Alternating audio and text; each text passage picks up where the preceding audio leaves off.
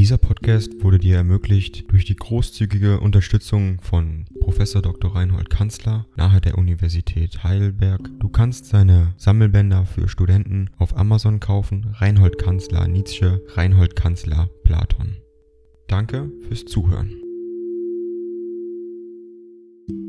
217 an Peter Gastsils Maria, Montag 18. Juli 1887. Lieber Freund, eine sofortige Antwort auf Ihren Brief, der eben zur Tür hereinspaziert ist, bei großem Regenwetter, welches mit seinem sanften Dunkel mir gar nicht unerquicklich scheint. Vielleicht haben Sie es in Venedig auch, und sind damit den Albdruck ein wenig los, den der Sommer auf die Seele legt. Sie haben recht, ich sollte recht erkenntlich für meine kühle Sommerresidenz sein. Dies Jahr habe ich selbst hier oben gelegentlich an Schwüle gelitten, was müssen Sie ärmster ausstehen? Sonst, glauben Sie mir, mit einem gesunden Leib bekommt man über alles hinweg, und mit einem Kranken ist nichts gut, und die besten Geschenke des Himmels werden kalt und traurig beiseite gelegt. Eine physiologische Hemmung, die mir, ohne jede Übertreibung, seit Jahresfrist nicht einen guten Tag gegeben hat und sich in Form von allerlei Kleinmut,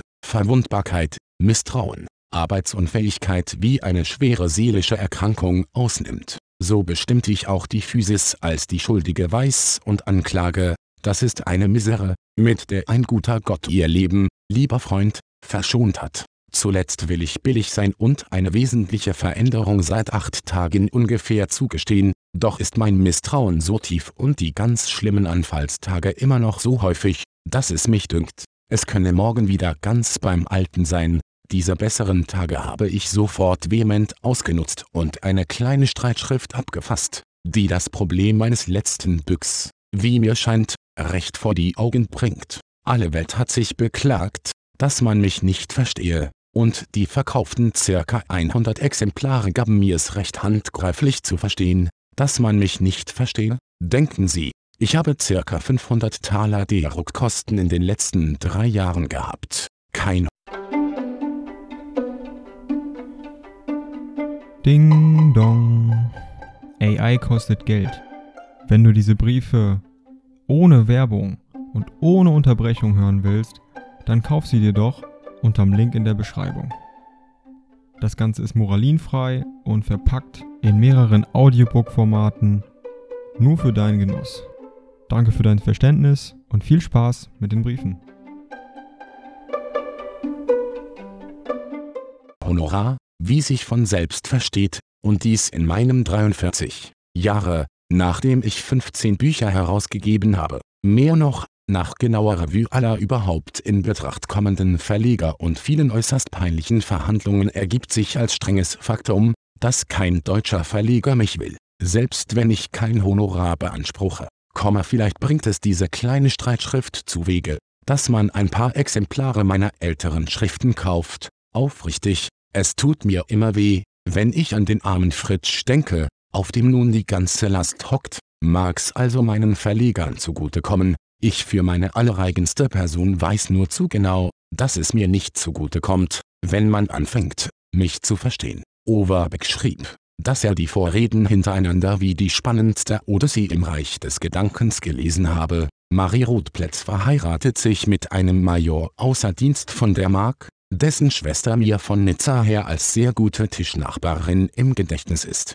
Komisches Hin und Her. Briefe und Anfragen zwischen Weimar und den dortigen Goethe-Forschern und unserer Familie, man hat nämlich entdeckt, wer das Mutgen, eines der Rätsel des Goetheschen Tagebuchs, ist. Der Archivrat Burkhardt hat es sogar schon drucken lassen, nämlich meine Großmutter. Nun habe ich diesen Herren den Streich gespielt, etwas dagegen zu stellen. Es schien mir unwahrscheinlich, dass Mutgen, Erdmute Krause, 1778, dem jungen Dichter befreundet gewesen, sei, weil Mutgen erst im Dezember des genannten Jahres das Licht der Welt erblickt habe. Große Bestürzung. Nun vermutet man, es müsse die Mutter von Mutgen sein. Die Beziehungen zu Goethens stehen übrigens außer allem Zweifel. Dass der Bruder Mutgens, der Professor Theol, Krause in Königsberg, nach Weimar berufen wurde als Nachfolger Herders, als Generalsuperintendent des Landes, war Goethes Werk. Lieber Freund,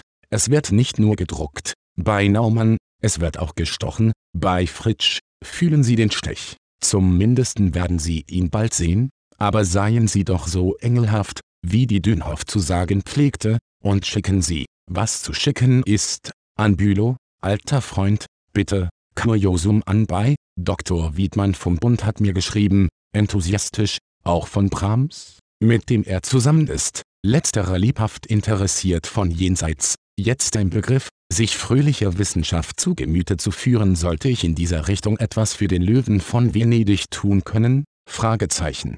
Trollig ihr N.